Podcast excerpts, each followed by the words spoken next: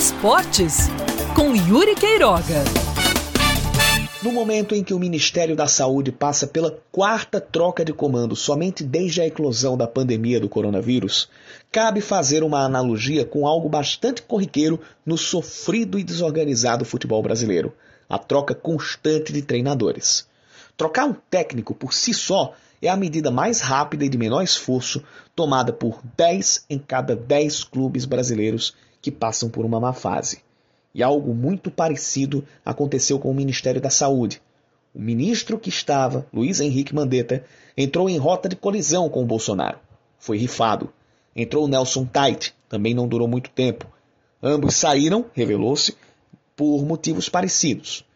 Aí entrou o Pazuello, que nada mais era do que um ministro lagartixa. Balançava a cabeça e dizia amém para o que Bolsonaro ordenava, ao ponto inclusive de ser desautorizado publicamente mas era mantido porque cumpria as ordens e não tinha carta branca para trabalhar, e se tivesse, ficaria ainda mais perceptível sua incompetência, como o técnico que aceita de bom grado a escalação mandada por um conselheiro ou pelo presidente do time. Pazuello ficou até a pressão ser insustentável. Agora vem a troca. E Marcelo Queiroga, cardiologista paraibano que já pediu o uso constante de máscara e a lavagem de mãos, além de clamar pela união, já deu o recado. A política não é do ministro, e sim do governo Bolsonaro. O próprio Bolsonaro disse acreditar numa política de continuidade. Essas duas declarações me dão a impressão de que o maior dos problemas vai continuar: a ingerência excessiva do presidente no ministério. Se o presidente tivesse uma noção apurada de saúde pública e tivesse tato para contornar o problema, eu até ficaria calado.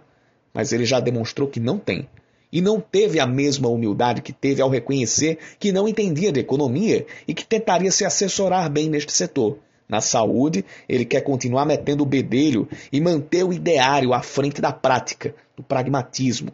Age como o dirigente que, para manter o orgulho reto, quer continuar mandando. E age como o técnico que quer inventar quando o momento pede soluções mais óbvias. Marcelo Queiroga chega como o treinador que precisa tirar o nome, o time da zona de rebaixamento, perdão, faltando cinco rodadas para terminar o campeonato, tendo que ganhar os cinco jogos e torcer por uma combinação grande de resultados. E que ainda assim sabe que é mais difícil o time fazer a sua parte do que a combinação de resultados acontecer. Quando o cenário é esse, se mostra que o problema não é o treinador, por mais que Pazuello tenha sido extremamente incompetente. E é assim na grande maioria dos casos em que os clubes não têm paciência e querem jogar para a galera, demitindo técnicos com pouco tempo de trabalho. Fazem por pouco esforço ou para esconder o real problema, que é o elenco ou então a própria diretoria. Se Marcelo Queiroga não tiver liberdade para ser pragmático, para agir de acordo com o que a ciência prega, para não ir no canto da carochinha dos que pregam o curandeirismo e as soluções de salvador da pátria, vai ter a mesma efetividade que Pazuello teve. Nenhuma. Do mesmo jeito que se chegar um técnico para a vaga de outro que foi demitido e encontrar uma diretoria amadora ou enviesada e um elenco totalmente desajustado, terá bastante reduzidas as chances de livrar aquela equipe de um rebaixamento quase certo. E o caminho nesses dois casos, a gente já sabe que é o fracasso. Mas a diferença é que no futebol, o rebaixamento pode não custar empregos.